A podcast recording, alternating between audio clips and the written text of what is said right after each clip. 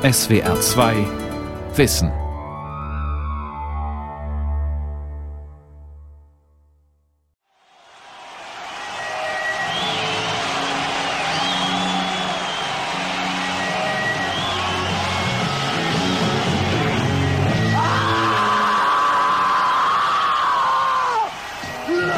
Es ist der Schrei einer ganzen Generation, das Echo von Love and Peace.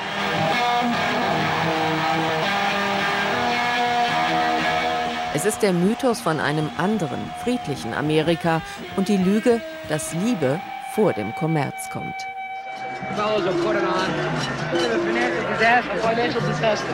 Woodstock, ein Wirtschaftskrimi. Eine Sendung von Antje Passenheim. But you look so happy. I'm very what you got there, man. You couldn't buy that for anything. Sure. Really right? Für die Musikwelt wird Woodstock eines der größten Kulturereignisse der Geschichte. Für die Veranstalter wird das legendäre Festival zu einem haarsträubenden Wirtschaftskrimi. Er endet schließlich in einer bitteren Pleite. Dabei hatte alles sehr hoffnungsfroh begonnen mit einem Inserat im Wall Street Journal im März 1968. Junge Männer mit unbegrenztem Kapital suchen legitime Investitionsmöglichkeiten und Geschäftsideen. Hinter dem Inserat stecken zwei reiche New Yorker, die damals erst Mitte 20 sind. John Roberts, Millionenerbe aus einer Pharmadynastie, und Yale-Absolvent und Jurist Joel Rosenman. Die beiden haben sich auf dem Golfplatz kennengelernt. Sie wollen investieren und planen eine Fernsehkomödie. Zwei naive Investoren, die eine geeignete Geschäftsidee brauchen. Die Annonce im Wall Street Journal ist ein Selbstversuch auf der Suche nach einem Plot. In Brooklyn findet sich just zu dieser Zeit ein völlig anderes Gespann zusammen. Zwei Musikfreaks, die auf ihre große Chance warten. Der eine ist Artie Kornfeld. Er hat schon viele Songs geschrieben und managt die Plattenfirma Capitol Records. Eines Tages bekommt er Besuch in seinem Büro, erinnert Kornfeld in einem Fernsehinterview. Und meine Sekretärin sagte, da draußen ist so ein Kid mit langen Haaren. Er heißt Michael Lang. Ich fragte, hat er einen Termin? Sie sagte nein, aber er käme hier aus der Nachbarschaft. Also sagte ich, bring ihn rein. Der enthusiastische Lockenkopf, der hereinkommt, liebt ebenfalls Musik. Michael Lang. Er hat wenige Monate zuvor das Miami Pop Festival mitorganisiert, mit Bands wie Steppenwolf, The Jimi Hendrix Experience und Frank Zappas Mothers of Invention. Und er hat dabei finanziell Scherben hinterlassen. Die beiden mögen sich auf Anhieb. Wir wurden Freunde. Er hatte kein Geld, also unterstützte ich ihn für eineinhalb Jahre. Lang und Kornfeld träumen von einem eigenen Tonstudio im Kleinstädtchen Woodstock in Upstate New York. Dort wohnt nicht nur Michael Lang, dort leben vor allem eine Reihe schon damals bekannter Rockmusiker, Jimi Hendrix und Janis Joplin etwa. Ende 1968 spielen Lang und Kornfeld zusammen Billard in einem Wolkenkratzer in Manhattan. Sie schauen aus dem Fenster in die Tiefe und dann kommt ihnen die Idee. Ihr Tonstudio könnten sie mit den Einnahmen aus einem großen Konzert finanzieren, unter freiem Himmel. Und dann hat es bei mir geklingelt und ich sah das Feld vor meinem geistigen Auge. Und ich sagte zu Michael, ja, wenn wir Leute wie Jimi Hendrix und Janis Joplin kriegen. Suppose we had Hendrix and Joplin and all these people.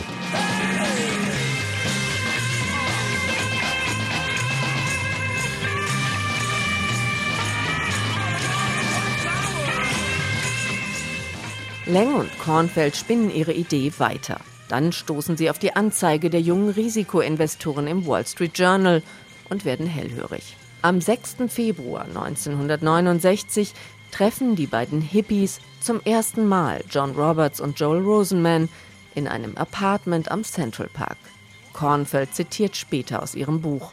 Sie schrieben, Michael hat kein Wort gesagt. Artie hat das Reden übernommen. Ich habe sie zu den 250.000 Dollar Kapital überredet. Das war der Start. Am 28. Februar 1969 gründet sich die Firma Woodstock Ventures mit Büros in Manhattans 57. Straße.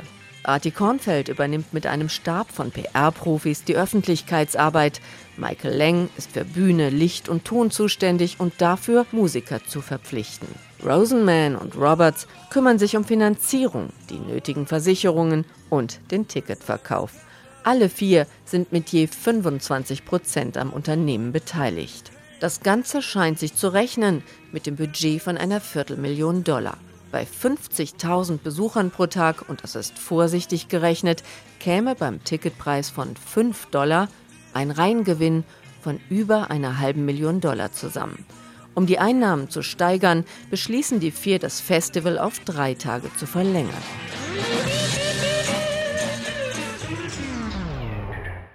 Frühjahr 1969. Es ist eine dunkle Zeit in den USA, erinnert sich Michael Lang.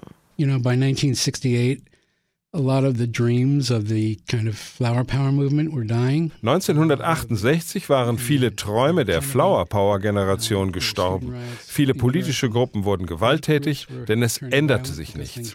Martin Luther King wurde erschossen. In Vietnam tobt ein blutiger Krieg, der Millionen Menschen das Leben kostet. Immer mehr junge Amerikaner fürchten, dass sie eingezogen werden. We took people out of their kind of wir wollten die Leute aus diesem Umfeld rausholen, zurück in die Natur mit toller Musik und Kunst. Und wir wollten sehen, wie alles wird, wenn wir zuständig sind. Wie das ist, wenn wir unseren Traum leben können.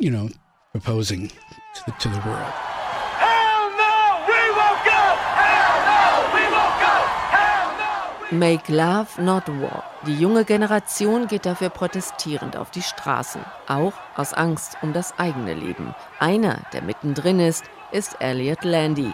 Mit seiner Fotokamera hält er das Aufbegehren der Generation Woodstock fest, ist bei Demonstrationen und Sit-ins dabei.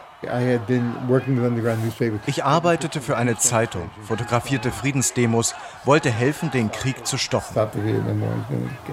Landy lebt heute noch in Woodstock, wie schon im Frühjahr 1969, als Michael Lang sich aufmachte, einen Ort und Künstler für das große Festival zu suchen.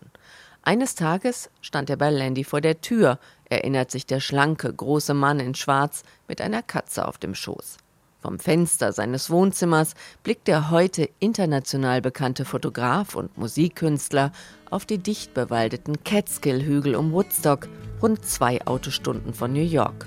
Landy ist sich sicher. Es war Bob Dylan, der das Städtchen Woodstock auf den Plan gebracht hat. Die Kleinstadt- und Künstlerkolonie, die dem Festival ihren Namen gab, obwohl es am Ende gar nicht dort stattfand.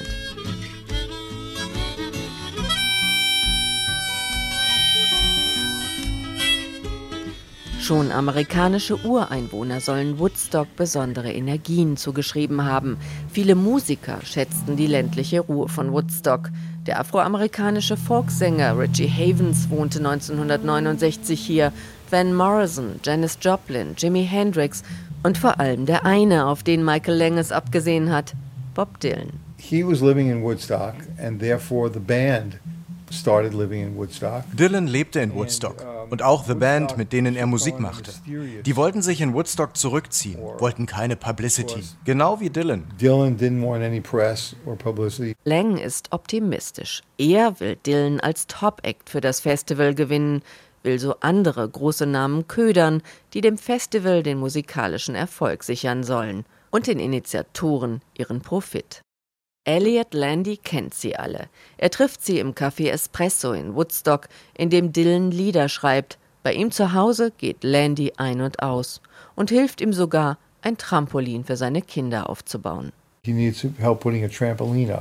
Landy macht einige der berühmtesten Porträtfotos von dem Sänger. Diese Fotos, wo er auf dem Kopf steht und in die Luft springt, die entstanden an diesem Trampolintag. Also bekniet Michael Lang seinen Bekannten Landy. So he asked me, um, er fragte mich, ob ich nicht mal mit Bob reden könnte, ihn fragen, ob er kommen würde. Was Bob mir geantwortet hat, sage ich hier lieber nicht. Bob, uh, I, you know, since I won't, won't say what he said, but. But it ain't me, babe. No, 50 Jahre später eröffnet Landy eine Ausstellung im ehemaligen Café Espresso, umringt von Woodstock-Veteranen, die sich alle kennen. Ihre langen Haare sind dünn und grau geworden, ihre Blicke wehmütig. Landys Fotos rufen Erinnerungen wach. Sie sind niemals weg gewesen. Ich schnippe mit meinen Fingern und da sind sie wieder. Sobald ich die Fotos sehe, sind sie wieder da, die Vibes. Die Musik hat mir den Verstand geraubt. Ja, es ist sofort wieder alles da. Kaum zu glauben, dass es 50 Jahre her ist. Auf der kleinen Geschäftsstraße, die sich mitten durch Woodstock schlängelt, scheint es, als sei das Festival von Liebe und Frieden gerade erst gestern gewesen. Räucherstäbchen, lange bunte Batikkleider, Rock- und Bluesklänge und Symbole von Love and Peace.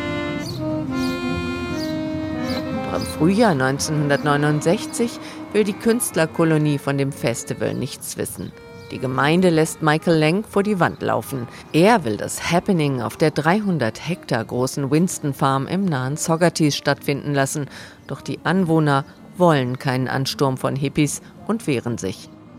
Woodstock Ventures muss weiter nach einer Location suchen und wird fündig. 60 Kilometer entfernt auf einem alten Industriegelände in Wellkill für eine Pacht von 10.000 Dollar. Trotzdem soll das Festival den Namen Woodstock behalten, so wollen es die Veranstalter. Michael Lang will endlich anfangen, die Bühne zu bauen, ohne die nichts geht, erinnert sich Kornfeld.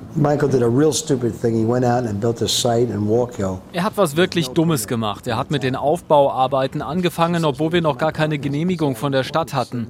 Das hat das ganze Budget kaputt gemacht und dazu geführt, dass ich über eine Million da reinstecken musste. Sechs Wochen vor dem Termin kippt die Stimmung in Welkel. Was da bis in die New York Times beworben wird, klingt nicht nach dem harmlosen Folk- und Jazzfestival mit 50.000 Zuschauern, das Leng und Kornfeld dem Bürgermeister verkauft haben.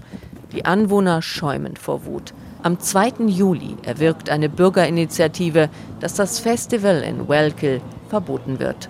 Woodstock braucht schon wieder ein neues Zuhause. Den Veranstaltern rennt die Zeit davon.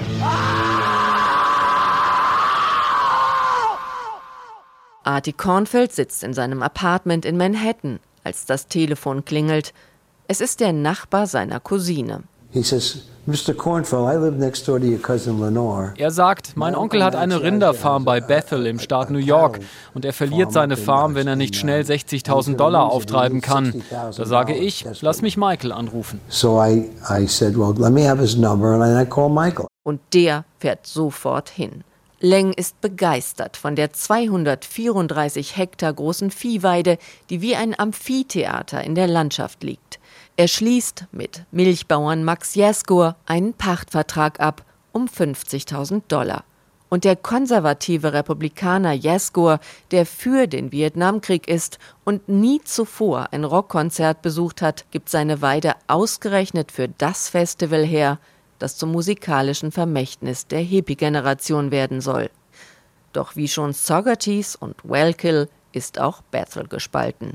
Während sich Gastronomen und Läden auf die Geschäfte freuen, ist der Großteil der Kleinstädter skeptisch. Sie fürchten einen Massenansturm. 800 Bürger unterschreiben eine Petition gegen das Festival. Nur mit Schecks in unbekannter Höhe kann Joel Rosenman sie beschwichtigen. Es bleiben nur noch vier Wochen. Der Ingenieur Chris Langhardt wird als technischer Direktor angeheuert und soll mit etwa 400 Handwerkern in dieser kurzen Zeit neue Straßen für das Festival bauen, soll Strom, Telefon und Wasserleitungen ziehen und die Bühne mit ihren haushohen Licht- und Lautsprechertürmen errichten.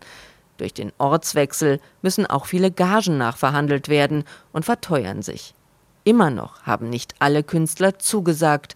Michael Lang erinnert sich. Uh, die ersten sind Creedence Clearwater Revival. Creedence Clearwater. Mit einer Gage von 10.000 Dollar zählen sie zu den für die Veranstalter kostspieligsten Bands. In Windeseile akquiriert Michael Lang weiter. The Jefferson Airplane. Jefferson Airplane. And Can't Heat. Und Can't Heat.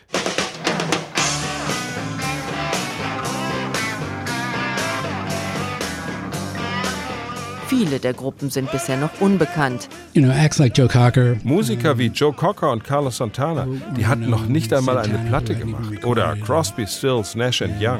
Crosby, Stills, Nash Young. Trotz der teils erheblichen Gagen soll es ein Konzert für alle Musikliebhaber werden, ob sie Geld haben oder nicht. Freie Bühnen, freie Küche, freies Campen. Und dann wurde alles frei. Doch das war ursprünglich nicht geplant. Die Veranstalter wurden vom Publikum regelrecht überrollt. Schon zwei Wochen vor dem Konzert schlugen die ersten Musikfans ihre Zelte auf Jaskos Viehweide auf. Bald folgten tausende weitere. Am Rand der Zufahrtsstraße kampierten an die 30.000 VW-Busse, Vans und Wohnwagen. Drei Tage vor Beginn mussten sich die Veranstalter entscheiden, ob sie die halbfertige Bühne fertig bauen wollten oder den Zaun und die Tickethäuschen. Zu beidem reichte die Zeit nicht mehr. Natürlich hatten wir auch mal an Tore und Ticketboxen gedacht. Wir dachten, wenn der Preis gut ist und die Leute dafür viel geboten bekommen, dann kaufen viele Leute Tickets.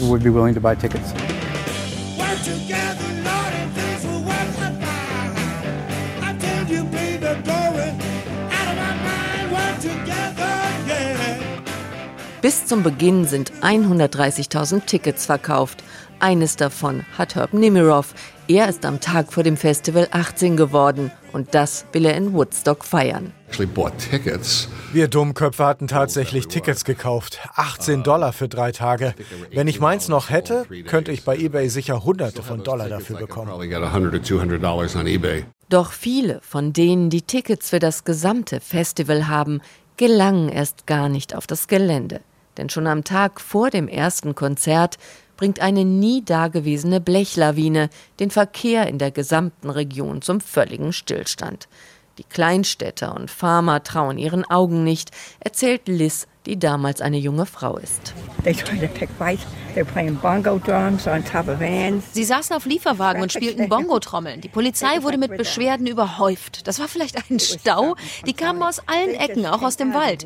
Über 300.000 Menschen. Three weeks before,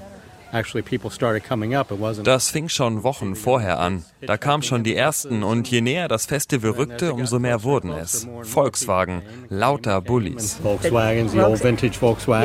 Upstate New York muss kapitulieren. Es fehlt an Polizisten, der Verkehr gerät endgültig außer Kontrolle. Der Gouverneur des Bundesstaats, Nelson Rockefeller, ruft Investor John Roberts an. Er droht ihm damit, dass er 10.000 Mann der Nationalgarde zum Festival schicken will. Davon kann Roberts ihn gerade noch abbringen. Herb Nimirov und seine Freunde müssen jedenfalls die letzten Meilen laufen. Ihr Bus steckt fest.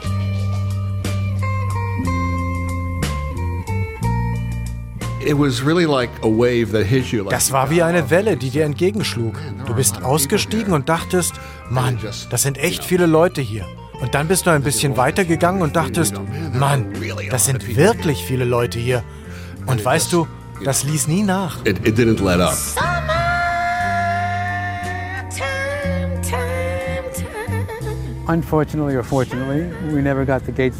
Unglücklicherweise oder glücklicherweise haben wir nie die Zäune hochgezogen. Die Ticketschalter waren gar nicht fertig geworden. Als wir das Festival zu einem freien Konzert erklärten, da war es das schon längst. Und jedem war das klar.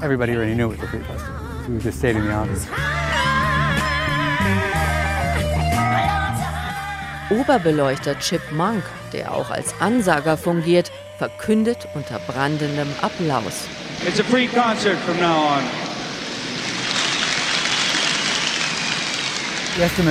Nach Schätzungen waren da eine halbe Million Leute auf dem Gelände und eineinhalb Millionen auf der Straße im Stau. Die Behörden haben alle Zufahrtsstraßen dicht gemacht, auch die kanadische Grenze. Sie haben dicht gemacht, was sie konnten. Nicht nur musikbegeisterte Besucher kommen nicht mehr durch, auch die meisten Künstler stecken fest. Als das Festival am Freitagnachmittag um 4 Uhr beginnen soll, ist noch keiner da, der spielen könnte. Viele der Künstler müssen mit Hubschraubern eingeflogen werden. Das kostet rund eine halbe Million Dollar mehr als geplant. Auch für die weitgehend kostenlose Versorgung der Besuchermassen kommen die Veranstalter auf, was sie ein Vermögen kostet. Soldaten der nahen Stewart Air Force Base fliegen mit Armeehubschraubern Essen, Wasser und Medikamente auf das abgeschnittene Gelände.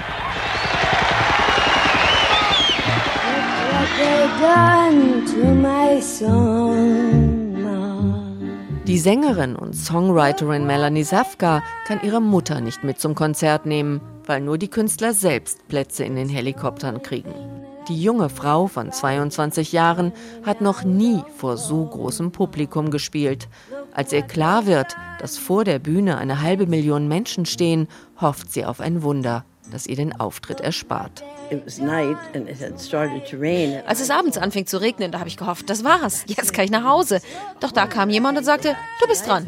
Du bist die Nächste. Just as I was thinking these things, someone came in and said, You're next. Zum Glück ist Fotograf Landy in der Nähe, den Melanie persönlich kennt. Sie sagte zu mir, ich habe solche Angst. Bitte bleib während des Auftritts immer in meiner Nähe. Dann kann ich dich angucken. She said, I need you to stand right in front of the stage so I can look at you while I'm singing. Viele Musiker werden angesichts der fehlenden Zäune, der verwaisten Tickethäuschen und des einsetzenden Dauerregens misstrauisch. Bands wie Grateful Dead aus San Francisco und die britischen The Who lassen sich ihre Gagen vorab auszahlen und drohen, sonst werden wir nicht spielen. Um sie zu beruhigen, wird der örtliche Bankdirektor eingeflogen. Die nötigen Schecks bringt er im Helikopter. Freedom, Freedom. Noch immer fehlt die Rockformation Sweetwater, die das Konzert eröffnen soll. Richie Havens wäre nach dem Ablaufplan eigentlich später dran, aber er ist immerhin schon da und bereit, den Anfang zu machen. Um sieben Minuten nach fünf, am Freitag, dem 15. August 1969, spielt er, was er kann, gibt Zugabe um Zugabe und präsentiert zum ersten Mal das Lied, das auch 50 Jahre später noch mit ihm und Woodstock verbunden wird.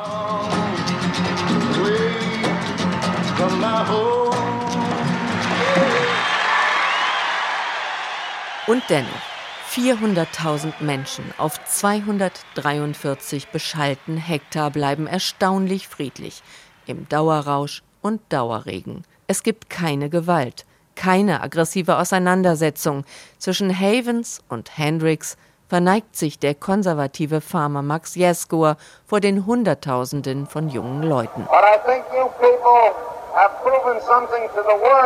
Ihr habt der Welt etwas bewiesen. Ihr seid die größte Gruppe, die sich jemals an einem Ort versammelt hat. This is the largest group of people ever assembled in one place. Das meiste Geld erhält Jaskor nicht aus den 50.000 Dollar Pacht für seine Viehweide, mit der er seine Farm hatte retten wollen. Die Veranstalter bezahlen ihm später dreimal so viel Schadensersatz, weil sein Bauernhof von den Massen so gut wie unbrauchbar getrampelt wurde. Woodstock Ventures hat das Festival finanziell in den Acker gesetzt. Die vier Teilhaber nehmen knapp eineinhalb Millionen Dollar ein, noch nicht einmal so viel, wie sie ausgegeben haben. Es fehlen 1,4 Millionen Dollar, um offene Rechnungen zu begleichen. Obendrein werden die Veranstalter verklagt. Rund 18.000 Ticketbesitzer, die das Festivalgelände nicht erreichen konnten. Sie wollen ihr Geld zurück. Die Bank droht mit einem Insolvenzverfahren für Woodstock Ventures. Das würde viele Musiker, Mitarbeiter und Lieferanten um ihre Gagen und Gehälter bringen. Das will keiner, also springen die reichen Eltern von John Roberts mit einem Blitzkredit ein. Unter einer Bedingung. Kornfeld und Lang sollen sofort ausgezahlt werden und aus dem Unternehmen aussteigen. Für ihre Anteile erhalten sie je knapp 32.000 Dollar. Good morning. What we have in mind is breakfast in bed for 400,000. It's not gonna be steak and eggs or anything. Ein Happy End gibt es vor allem für den Filmverleih Warner Brothers. Der bringt ein halbes Jahr später Woodstock in die Kinos, einen der erfolgreichsten Dokumentarfilme der Geschichte. Der Film von Michael Wadley, Thelma Schoonmaker und Martin Scorsese wird ein absoluter Blockbuster. Schon im ersten Jahr bringt er Warner 50 Millionen Dollar ein und holt den Oscar als besten Dokumentarfilm. An dem Erfolg verdienen Leng und Kornfeld keinen Cent. Nach ihrer Auszahlung sind sie nicht mehr an den Rechte- und Lizenzeinnahmen beteiligt. Und auch Roberts und Rosenman haben an den Tantiemen lediglich einen Anteil von 20 Prozent. Selbst von den Erlösen des Filmsoundtracks kommt bei den beiden verbliebenen Gesellschaftern nur ein halbes Prozent an.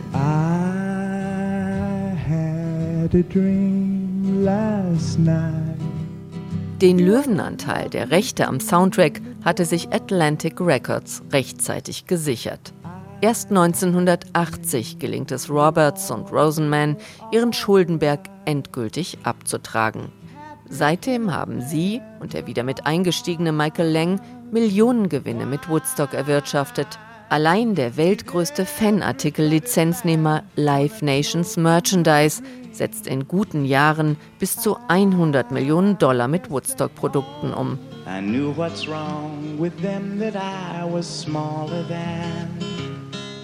Viele sind sich sicher, erst der Kinofilm hat Woodstock zur Legende gemacht. Artie Kornfeld erklärte einmal, er habe ihn sich trotz des finanziellen Desasters gerne angesehen, mehrmals sogar. Der ist wie mein Baby. Ich sehe mein Kind darin aufwachsen. Ein Kind, das eigentlich nie erwachsen geworden ist. Immer wieder haben Lang und Kornfeld betont, um Profit sei es ihnen gar nicht gegangen. Und eigentlich gehe es niemanden darum, wenn er an Woodstock denke. Woodstock to me Uh, Für mich war Woodstock sagen zu können, kommt her und erlebt drei Tage voller Frieden und Musik, egal wer ihr seid. Come to Woodstock and experience